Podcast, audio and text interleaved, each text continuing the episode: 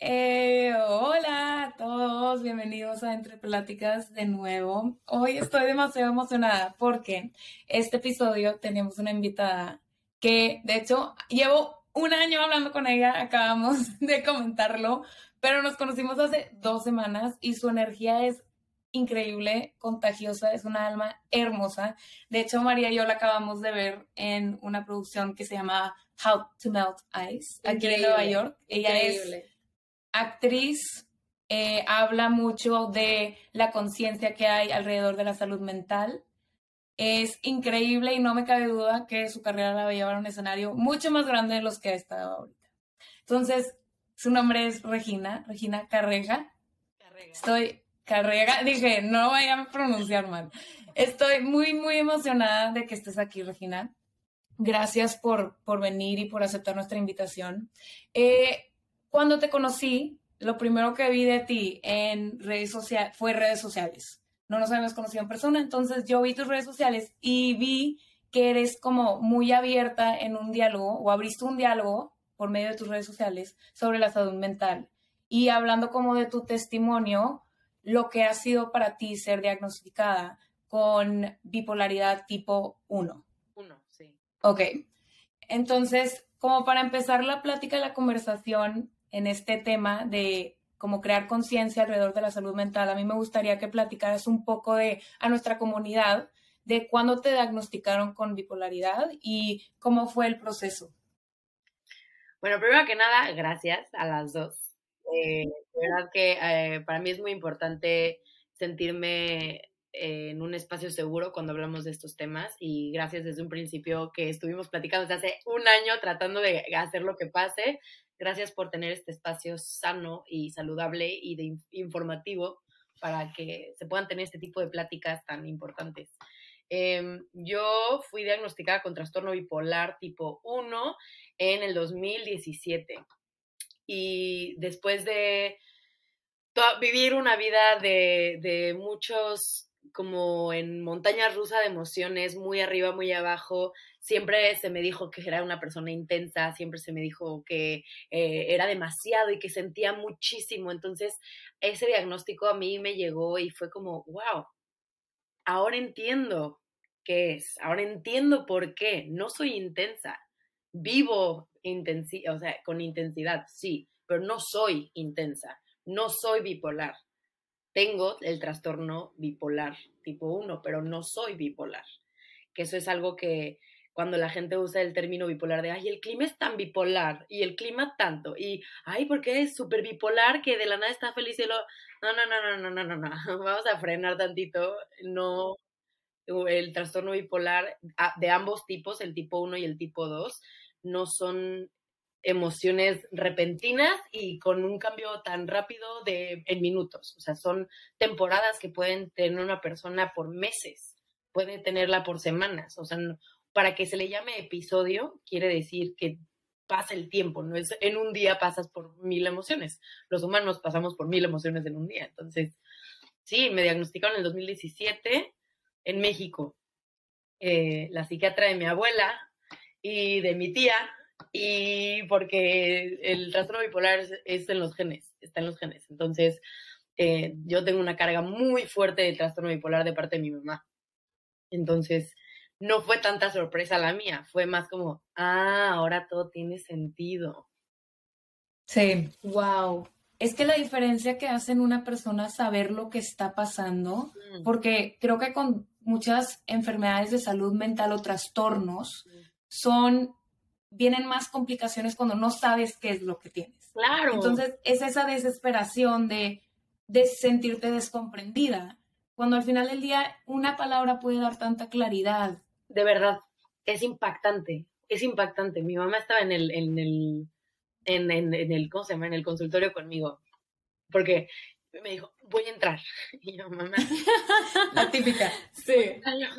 No, no, no, no, no, yo quiero entrar. Entonces mi mamá entró y entonces la doctora Cuti, 100% recomendada para quienes están en Cancún, Isabel Cuti, búsquenme y les paso su contacto. Eh, y empezó con una lista y a ver, ¿qué, qué te trae aquí? antes de que yo hablara, mi mamá, pues fíjate que, y yo, a ver, Típica. Las mamás. ¿A quién van a diagnosticar hoy? Em, yo ya llevaba acompañamiento terapéutico psicológico eh, desde un año antes y mi psicóloga fue la primera en decir, oye, estoy viendo un patrón, creo que sería bueno investigar o vamos a ver si, si podemos hablar con una psiquiatra, estoy viendo algo, porque obviamente una, o sea, una persona con, con el título de psicología no puede diagnosticar, tiene que ser una persona con el título de psiquiatra. psiquiatra. eh, entonces me dijo, tengo este contacto. Y yo, ah, sí, es, la psiquiatra de mi abuela. ah, pues no. Toda la familia. Literal, mira, conectada estoy. Entonces. Sí, claro. Claro. Y ya, y me acuerdo estar sentada y que sacó una lista de preguntas y tienes eh, necesidad urgente de hablar. Y cuando hablas tienes esta necesidad de que no puedes parar. Y yo, sí.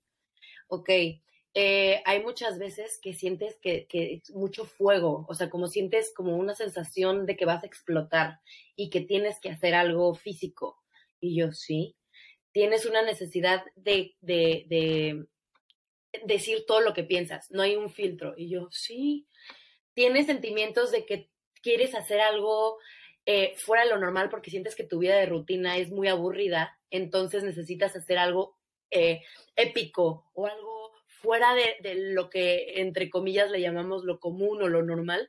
Y yo, sí, no soy yo súper poderosa, yo lo que yo puedo hacerlo todo. No, mi amor, tienes trastorno bipolar, ese es tu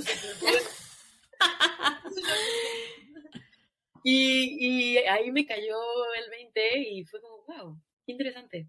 Y luego vinieron unas palabras que ahí fue un cambio muy brusco que fue, bueno, espero que entiendas que con este diagnóstico incluye empezar a tomar medicinas por el resto de tu vida.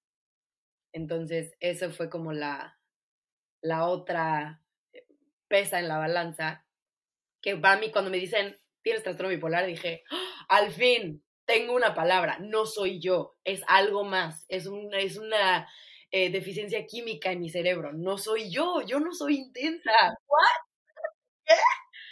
Pero cuando me dicen tienes que empezar a tomar medicinas por el resto de tu vida, mi primer pensamiento fue eh, una persona muy cercana a mí que también tiene este trastorno y yo he visto que a lo largo de su vida es una persona más grande, eh, ha estado tomando medicinas por su diagnóstico del trastorno bipolar y yo he visto como literal el tipo de medicina que ella estaba tomando la hacía un zombie. O sea, no, no estaba, estaba ahí, pero no estaba ahí. Entonces, cuando me dicen eso, dije, mi primer pensamiento fue eso. Voy a mi casa y empiezo a buscar en internet personas con trastorno bipolar, eh, celebridades con trastorno bipolar. Yo soy actriz, entonces dije, a ver, actrices o actores con trastorno bipolar. Y empiezas a ver un mitad y mitad, los que siguen vivos y los que no están vivos. Y cuando empiezas a ver las razones por las que ya no están vivos, es un miedo impresionante tienen, o las personas con trastorno bipolar tienen uno de los índices de suicidio más altos de cualquier otro tipo de, de, enfermedades o trastornos de salud mental. Entonces, obviamente, a mis 20 años, que me digan eso y yo que he vivido toda mi vida con mucha intensidad y con el corazón a flor de piel y, y con mis emociones, cuando estoy muy feliz, se siente esta felicidad, pero cuando estoy enojada se siente horrible, ¿me explico? Y lo digo por las otras personas, porque por mí yo sé que estoy Sí. ese, ese es como este shock de muchísima información dada y como procesando que hasta el día de hoy sigo tratando de procesar. Pero no encontraba recursos para poder procesarlo. Es como que claro. todas estas personas que tienen este tipo de ayuda. O sea, ¿de dónde sacan su ayuda? ¿Con quién van? ¿Qué tipo de representación estamos viendo en las películas? ¿Qué tipo de representación estamos viendo en las series? ¿Qué, qué apoyo se le puede dar a una persona joven, independiente, que también sigue dependiendo de sus papás, pero que no, o sea, y cómo vemos esos apoyos de México y cómo vemos ese apoyo en Estados Unidos como mexicana. Entonces, todo este mundo de, de, información que es, digo, como con cualquier otro diagnóstico. Yo estoy hablando de mi experiencia con el trastorno bipolar, pero no me puedo ni imaginar la cantidad de, de, de obstáculos que pasan las personas con diferentes tipos de diagnósticos. Claro.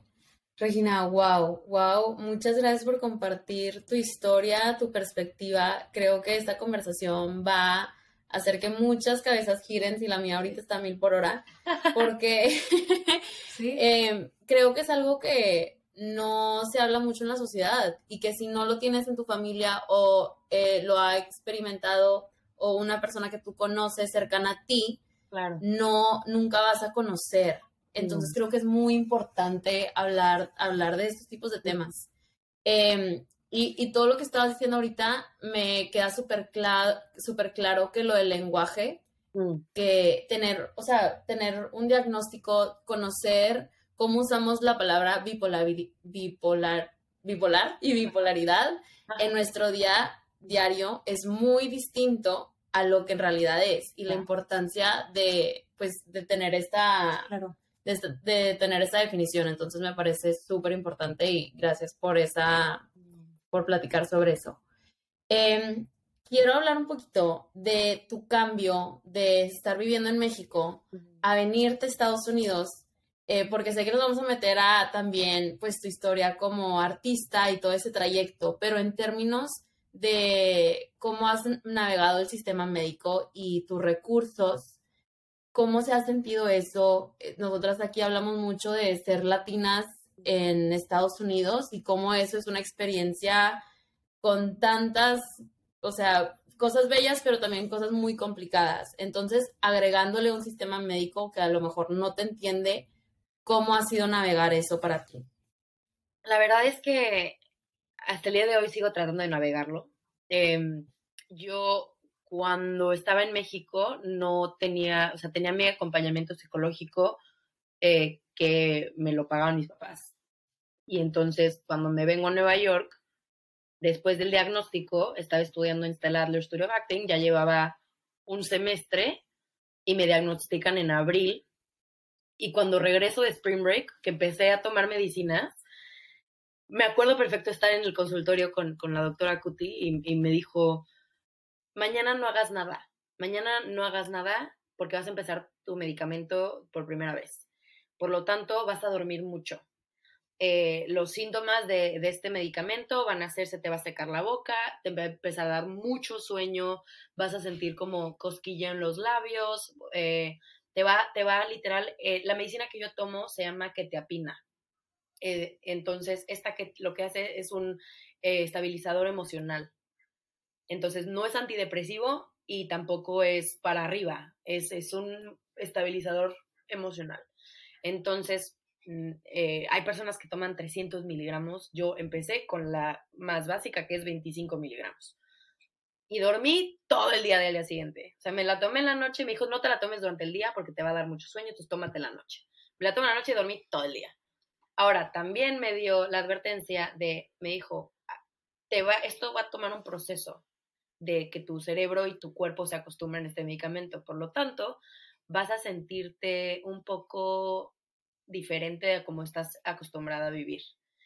Si toda la vida has vivido con emociones a flor de piel, con toda esta energía que en tu cuerpo y externa, eh, esta pastilla o este medicamento te va a ayudar a estar un poco más tranquila, a que estos cables en tu cerebro tengan mejor eh, comunicación por lo tanto va a ser un sentimiento, una sensación diferente a la que tú estás acostumbrada. Fue todo lo que me dijo.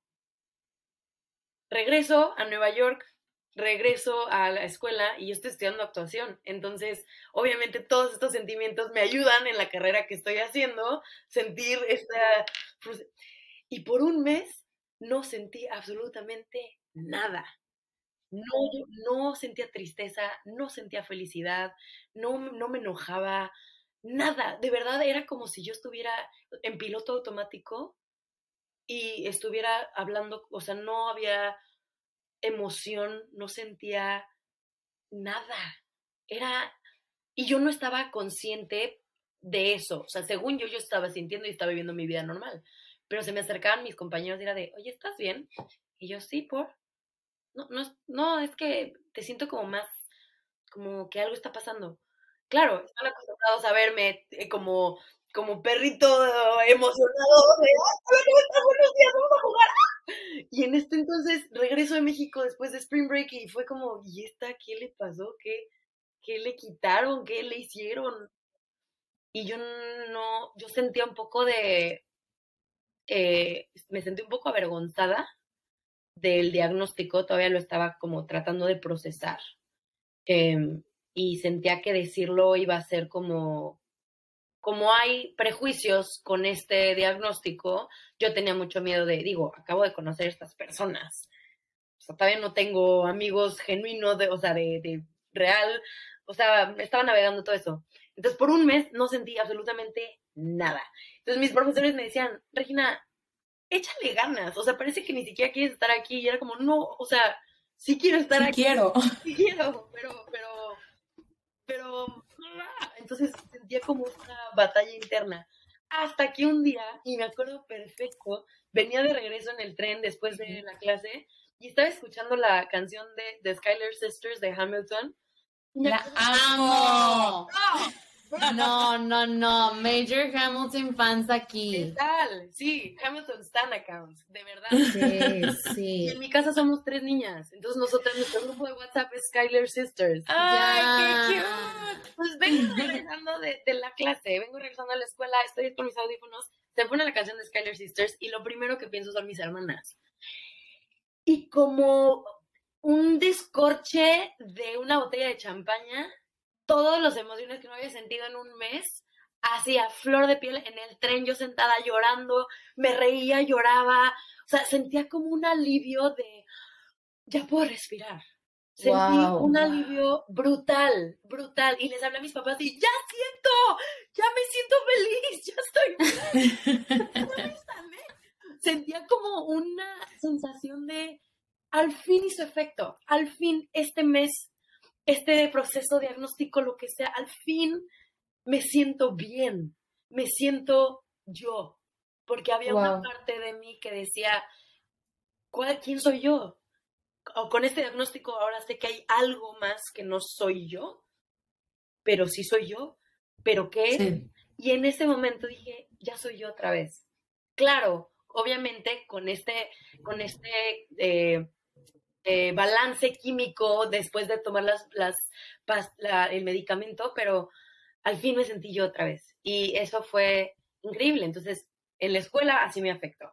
Y me acuerdo otra vez que estaba aplicando por un trabajo, eh, tenía que hacerme un examen médico. Yo mis pastillas me las traigo de México porque aquí no las puedes conseguir a menos de que tengas a un médico en Estados Unidos. Entonces yo tengo a mi psicóloga en México, tengo a mi psiquiatra en México. Antes de venirme a Estados Unidos, compro mi, mi, kit de seis meses y me vengo para acá y así voy, así voy me voy trayendo mis kits. Em, tengo que hacer una entrevista eh, pa- para un trabajo, me piden hacer un examen médico, voy a una clínica y como puse en mi hoja de la aplicación del trabajo que tengo trastorno bipolar, me dicen, no te lo podemos firmar. Eh, el doctor en la clínica aquí en Estados Unidos. Y yo, eh, ¿por qué no? Me dijo, es que todo está bien, pero como yo no soy psiquiatra, no te puedo firmar de que estás bien.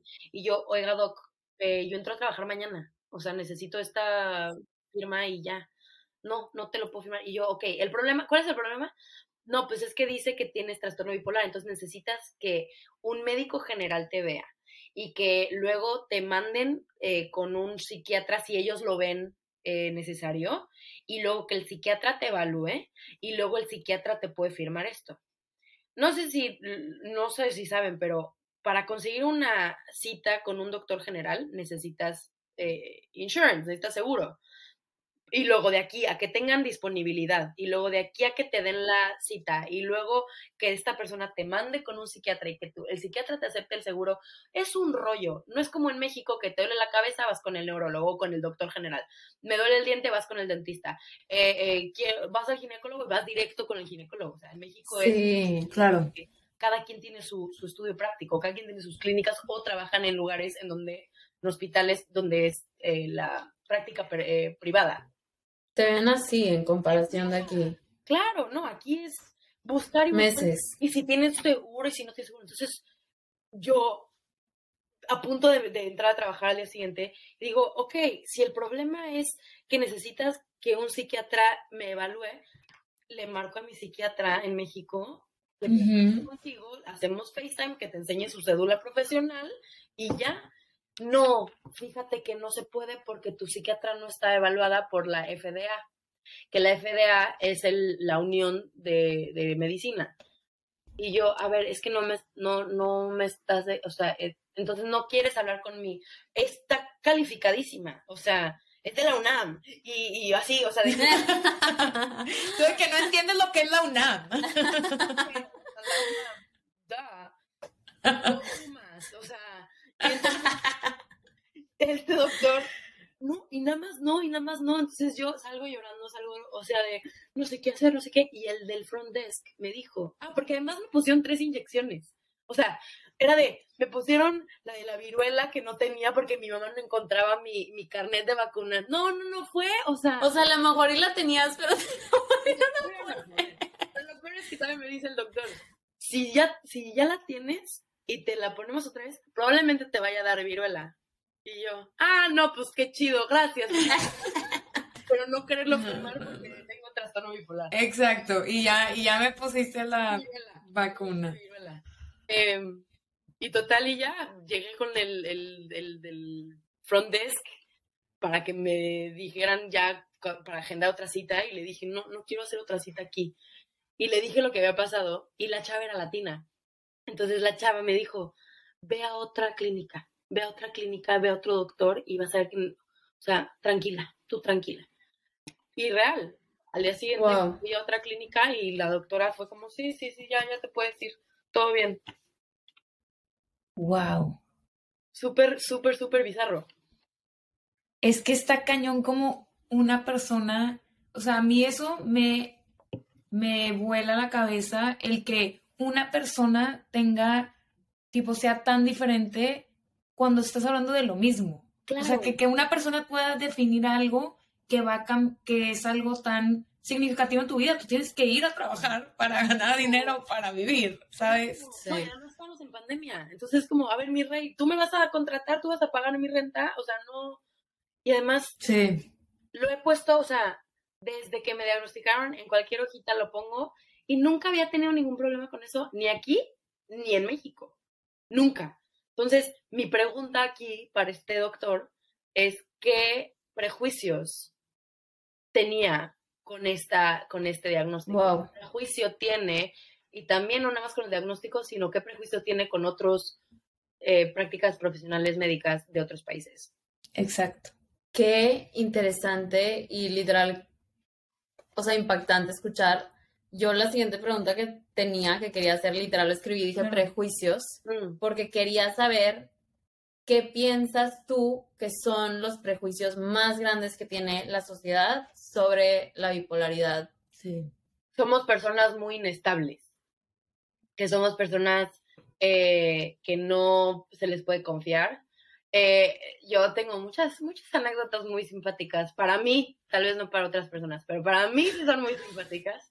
Eh, pero uno de los prejuicios más grandes que se tiene con las personas que tienen este diagnóstico, y, y quiero eh, primero separar los diagnósticos, porque está la- el tipo de bipolaridad tipo 1 y la bipolaridad eh, tipo 2, el trastorno bipolar tipo 1. El tipo 1 es maníaco depresivo.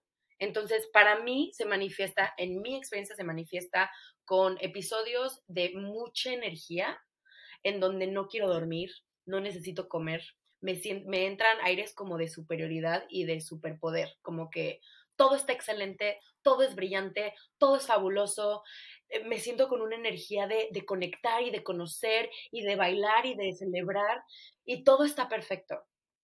Y entonces eso hace que se nuble la línea entre diversión y peligro.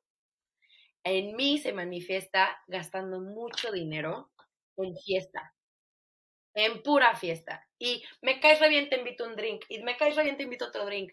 Por lo tanto, el alcohol se, se siente muy presente, porque como me siento muy poderosa, muy feliz, muy vamos a celebrar, el alcohol entra. Por lo tanto, se hace un círculo vicioso, porque si tomo, no me puedo tomar mis pastillas, porque no, no queremos mezclar eso. Entonces, sales, no te tomas tu pastilla porque te dormiste tardísimo y con alcohol, te levantas con una energía impresionante porque estás en episodio y es un ciclo vicioso. hasta que llega un momento en el que hay un crash y te vas para abajo.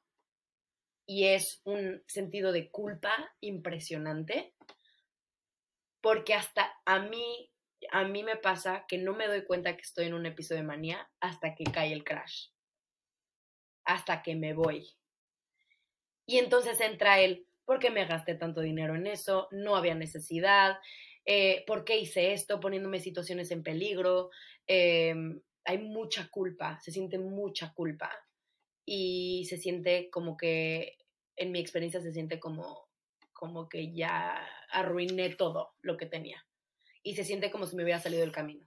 Ahora, el trastorno bipolar tipo 2 hay dos tipos. Está el depresivo y también que, ellos pueden tener hipomanías. Estas hipomanías no llegan a un episodio completo de, bipolaridad, de, de, perdón, no es bipolaridad, es de manía, no llegan a, un, a una manía enorme.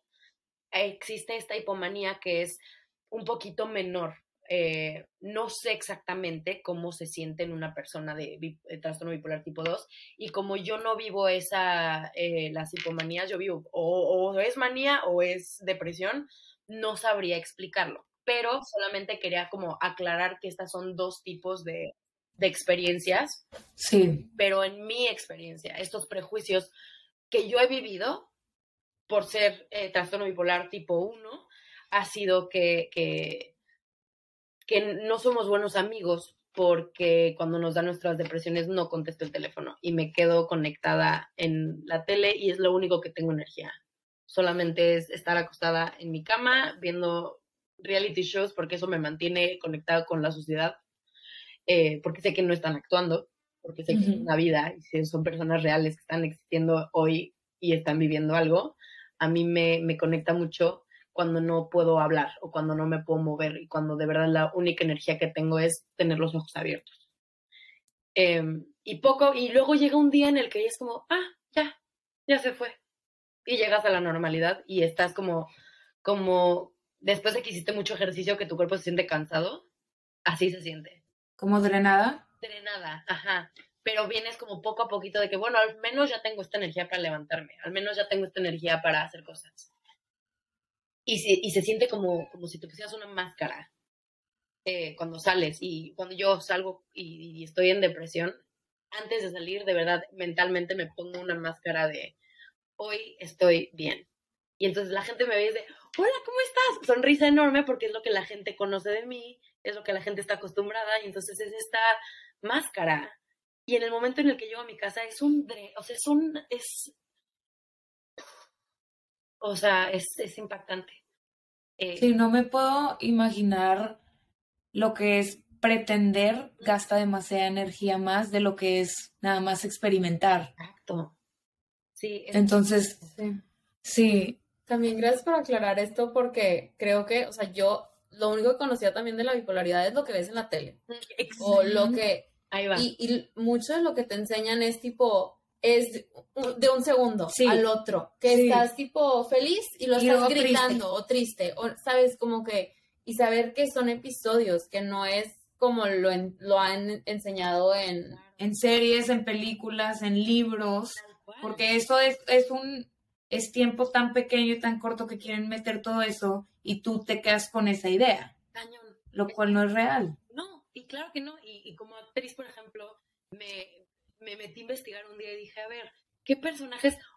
Buscando monólogos, buscando escenas, buscando así para tener trabajo en, en, la escuela, me metí a investigar y el 85% de los personajes que tienen trastorno bipolar son hombres y, o sea, que están en películas y en series y en, los medios, son hombres y todos son o asesinos seriales o cometen suicidio o, o son malos, malos, malos, o están en un centro o en una clínica de, rehabilitación. Wow. Todo eso es lo que vemos en los medios.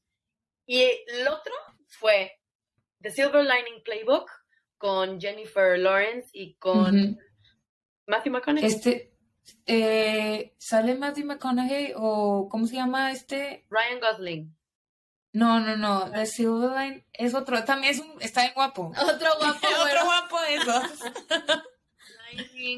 Playbook. Ay, ¿cómo se llama? Ah, eh, el que sale en, Ándale. Bradley, Cooper, que sale en, eh, con Lady Gaga. Sí, en, The Star is Born. Sí, sí. esta película, el papel de Jennifer Lawrence es, eh, ella tiene trastorno bipolar tipo 1 y lo que a mí se me hizo súper interesante fue que ella utilizaba su sexualidad como se le presentaba a ella en su sexualidad. Por lo tanto, ella es, me siento muy bien, quiero disfrutarlo sexualmente. Y así se presentan diferentes personas. Hay personas que gastan mucho dinero, hay personas que se sienten activamente sexual, sexualmente activas, por lo tanto eso es un poder, porque nos tiene estos aires de superioridad que se sienten, ah, puede ser económico, puede ser sexual, puede ser eh, de, físico, se, se presentan diferentes formas. Y en el papel que hace Jennifer Lawrence, es, ella es un ser sexual, por lo tanto, ella se siente tan bien con ella misma, o eso es lo que su episodio eh, le está diciendo, que ella puede acostarse con quien quiera, por lo tanto es un juego, por lo tanto es divertido, por lo tanto hay adrenalina y te mantiene arriba. Eso después de ver yo la película desde este punto de vista de yo ya haber sido diagnosticada y con experiencias parecidas, dije, esto es brillante. Y hay otra serie que se llama Modern Love, que está en Amazon Prime. Es eh, una serie basada en, en unos escritos de, real en el, en el, periódico de The Times en los ochentas, que entonces la gente mandaba cartas al New York Times de representaciones de amor en diferentes tipos de formas, no como amor romántico y no como amor familiar. Entonces, y cada episodio tiene actores diferentes y son historias diferentes. El episodio 3, que se llama Take Me, Take Me, Love Me, Whoever I Am. Creo que se llama así. Y es Anne Hathaway. Y ella eh, la vemos en el pasado, cuando la, empieza el, el, capítulo con ella escribiendo para un, eh, una, una página de citas y entonces tratando de ser quién es ella. Y vemos al pasado y ella está teniendo un episodio de manía. Y la acompañas durante el episodio de manía hasta que llegue el crash. Y la acompañas en su, en su episodio depresivo mientras está tratando de tener una cita con, un, con una persona. Y entonces, eh, a mí desde que yo vi ese episodio, que me lo recomendó mi psicóloga, de hecho, eh, cada persona que me dice, ¿qué se siente tener un episodio de manía? Les digo, ve a ver este episodio y regrésame con preguntas. Y lo hice con mi familia. Mi familia y yo nos sentamos, mis papás, mis hermanas y yo nos sentamos, vimos el episodio y terminando el episodio les dije, ok, QA. y entonces me empezaron a hacer, o sea, vieron el episodio y decían, ok, entonces para ti cómo se ve esto y para ti cómo es esto. Entonces, si alguien, y si quieren este tipo de referencias de los medios, de una forma en la que este trastorno se representa más claro y de una manera natural y de una manera sin estereotipos ni prejuicios. Estas dos son muy, buenos, eh, muy, buenas referencias.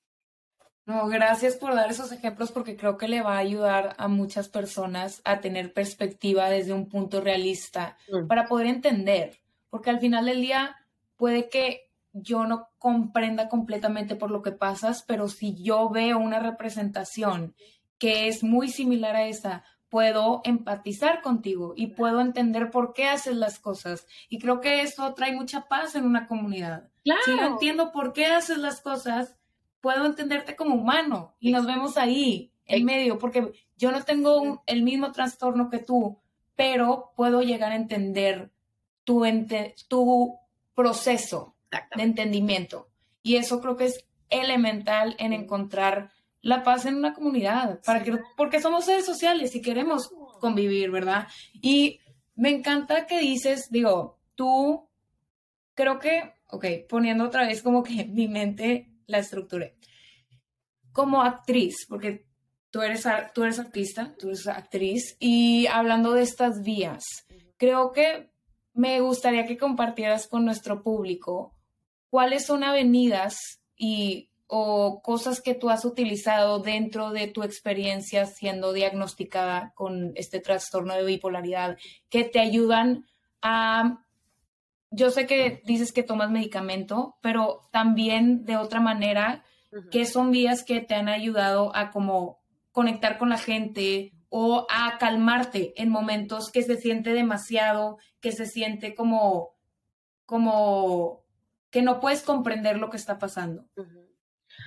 Primero que nada, escribir me ayudó muchísimo, porque hay muchas veces que me siento prisionera en mi propia mente.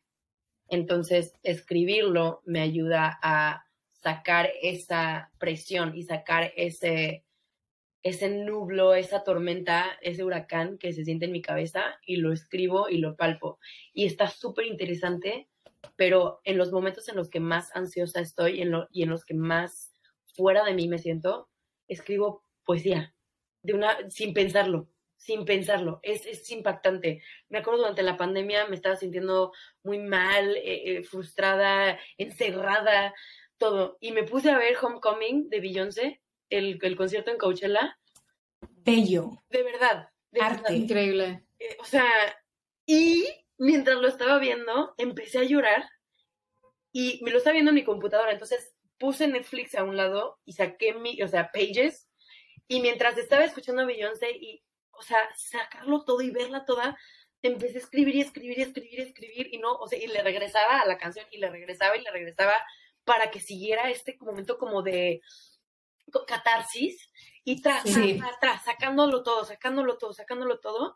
Y termina siendo un proyecto que se llama Carta a Toda Mujer, que compartí en un festival aquí en Nueva York em, y, se hizo viral y, conecté con muchas personas mexicanas y mujeres básicamente. Entonces, una herramienta y, unas, y una vía que yo he utilizado mucho es escribir. Escribir como salga. Eh, también pinto cuando estoy teniendo ataques de ansiedad. me pongo Ay, me encanta. Claro.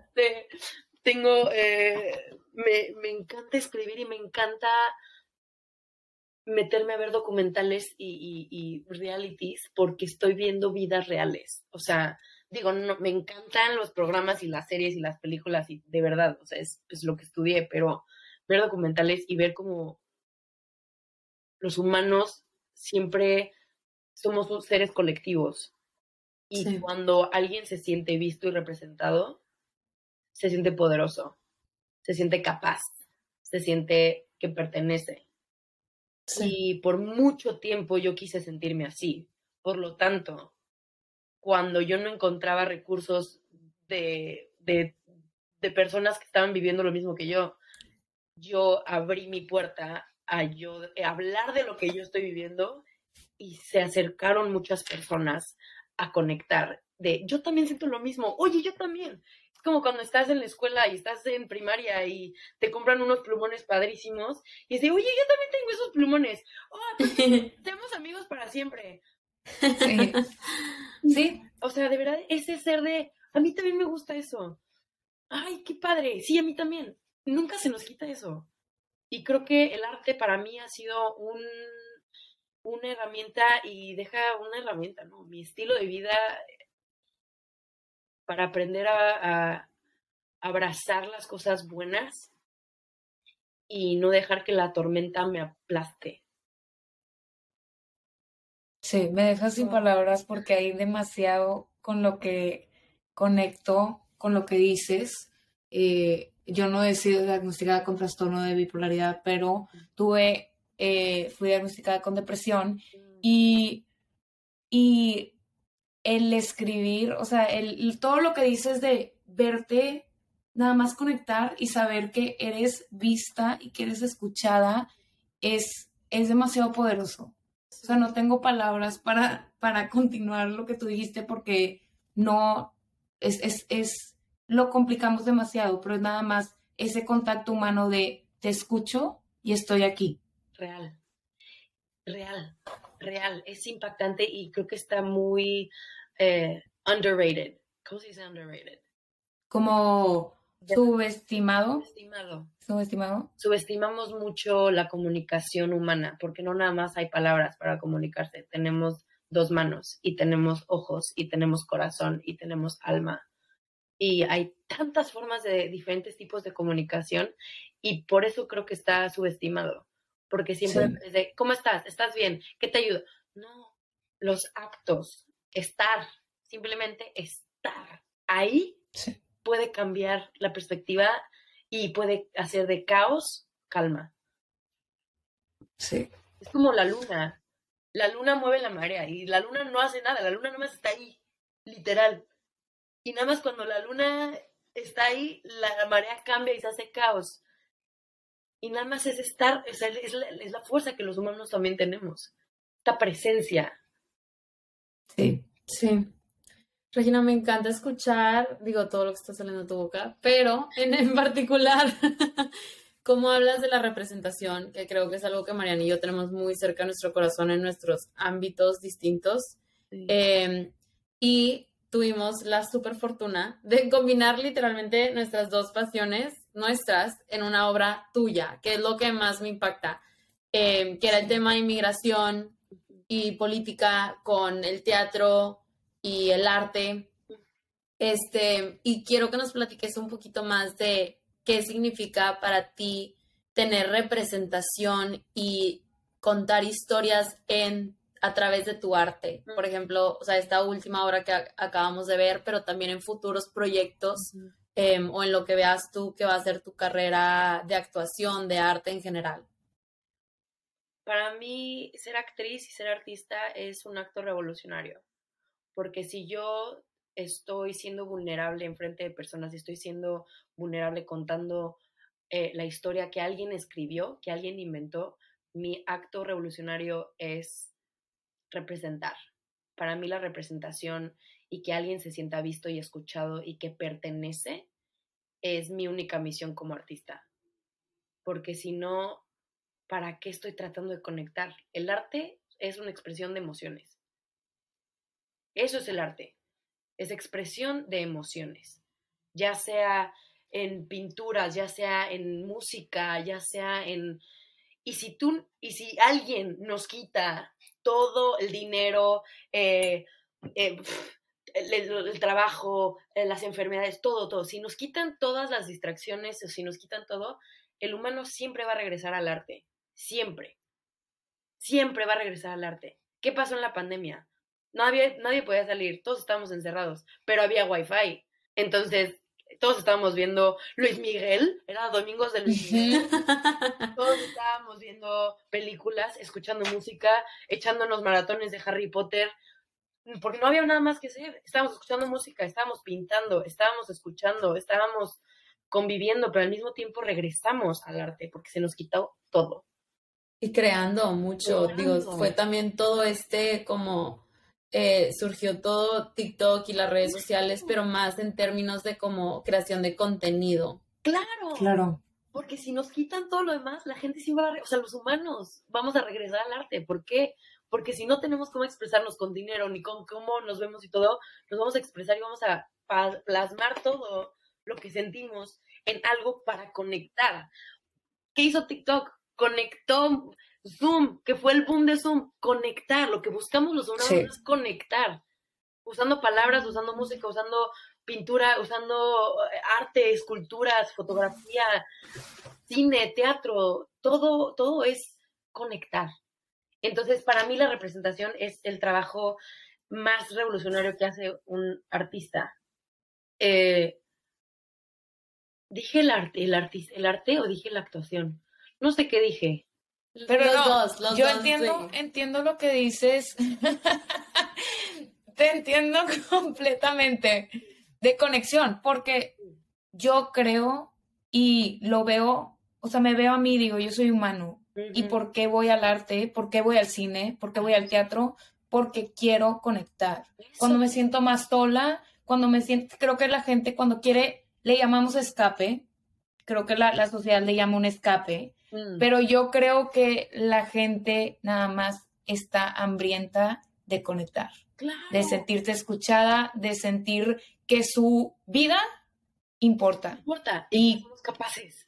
Exactamente. Entonces veo 100%, te entiendo y te escucho y te aplaudo.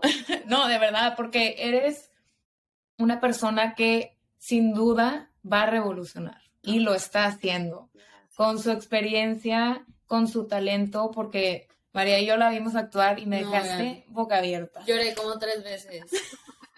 Yo nunca había conocido a Regina y, o sea, salió y yo era de que, wow, no, es te amo. O sea, no me cabe duda que ese es tu camino, o sea, que esa es tu vocación.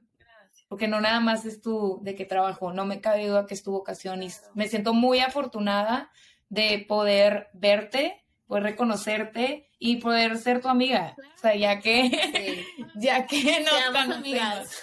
amigas chicas. Claro que mucho escucharlas. De verdad, eh, para eso hicimos la obra. How to Melt Ice fue para nosotras. Fue para este eh, público mexicano especialmente que cruza y que viene aquí por, en busca, entre comillas, de una mejor vida. Eh, este es para nosotras.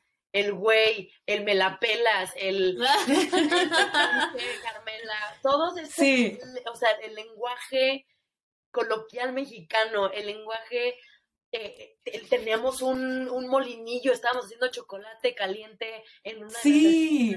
sacamos lucha libre, todo esto cultura mexicana, hablamos de la Malinche, la historia de la Malinche y cómo cambiamos el nombre a, Malina, a Malintzin, que no es la Malinche porque la Malinche fue el nombre que se le dio como traidora, pero es esta historia de renombrar a, la a Malintzin, toda esta historia que escribió Amalia Oliva Rojas eh, es revolucionaria. Y yo desde que me mudé a Estados Unidos dije, yo, este es el tipo de teatro que quiero hacer. Este es el tipo de teatro que yo vengo a hacer. En la escuela les costaba mucho trabajo ponerme escenas y les costaba mucho, no sabían en dónde ponerme. Eh, y yo tampoco, estaba como muy conflictuada porque era como, o sea, a ver, pero si tengo un acento, tengo que pagar extra por esta clase de, de American Accent Acquisition, ok, lo voy a tener como herramienta, pero no voy a hacer como yo voy a hablar. Cuando me graduó, dije, ¿y ahora qué voy a hacer? No tengo idea, ok, entonces audicionaba los papeles que no necesitaba, o sea, en ethnicity y obviamente no me los daban porque tengo un acento o porque están buscando otra persona y solamente me estaban casteando en papeles estereotipados. Y cuando cae How to Melt Ice, todo, se sentía una energía tan... Nunca había sentido eso y nunca había estado en una producción en la que todos estuviéramos tan agradecidos de estar ahí y tan eh, abrazados y vistos y escuchados. Eh, fue una producción increíble y, todo el equipo de Boundless Theater y de New Perspectives nos hicieron sentir súper, súper, súper, súper escuchados, abrazados. Y lo que estaba padre es que Amalia iba editando el libreto conforme lo estábamos haciendo. Entonces, la obra que ustedes vieron es una versión mucho más corta que la que nosotros empezamos a ensayar eh, un mes antes. Había muchísimas más escenas, había escenas que quitaron, que cambiaron de lugar, o sea, fue un, un cabezas yo tenía una escena en la que me hacía pipí de la risa y la quitaron. había otra escena, de verdad, o sea, había otra escena en la que estábamos, había varios ensayos de cuando Memo, eh, para preparar a los niños con, de qué pasa con el ice. un agente de ice. Había más ensayos de eso. Había una escena en la que Mateo llegaba a la casa con las tías y, y le preguntaba a Jimena si quería salir a una cita y las tías estábamos comiendo donas viéndolos mientras, o sea, había, era una historia muy diferente a la que vieron, pero el proyecto final, la historia final, creo que it was meant to be. O sea, era lo que tenía que ser. Sí. No, felicidades a todos los que fueron parte de ese equipo porque impresionante. A mí me gustó muchísimo y creo que es revolucionaria. Espero de verdad que se vuelva a producir y más grande para que la gente escuchándonos y todo el resto del mundo la vea. De verdad, es que, wow. Y los vamos a mantener informados. Sobre todo eso. Que, que yo creo que tenemos una pregunta final para ti, Regina. Sí, y que luego al final también quiero que nos compartas cómo te pueden encontrar nuestras o bueno, dinos de una vez, ¿cómo te pueden encontrar en las redes sociales? Claro. Este, para que los que nos estén escuchando te sigan. Estoy como Regina Carrega eh, Regina, como se oye Regina, y Carrega es C-A-R-R-E-G-H-A. Así estoy en todas las redes sociales. No uso Facebook, pero sí uso Instagram. Y no tengo TikTok porque una vez se me cayó el teléfono por la ventana tratando de hacer un TikTok. Entonces dije, no voy a bajar TikTok. Jamás voy a volver a bajar TikTok. Me imagino de que influencers in the wild subiendo el celular de De verdad, yo aquí con el teléfono haciendo el ta y boom, salió pagué un chorro de arreglar la pantalla y dije, jamás vuelvo a hacer un TikTok en mi vida. No, no, Ay, no. Bueno, para que sigan ahí a Regina, nuestra última pregunta. Creo que se me Ahí va. me. Bueno, Regina. no, pues es que el... No, pues es que me dio mucho ruido porque dije eso. Pero le hacemos esta pregunta a todos nuestros invitados que vienen. Y la pregunta es, ¿qué te hubiera gustado escuchar? Puede ser en cuanto a tu carrera, en cuanto a personalmente, hace cinco años, ¿cuál sería un consejo que te darías a ti misma hace cinco años? Esto también pasará.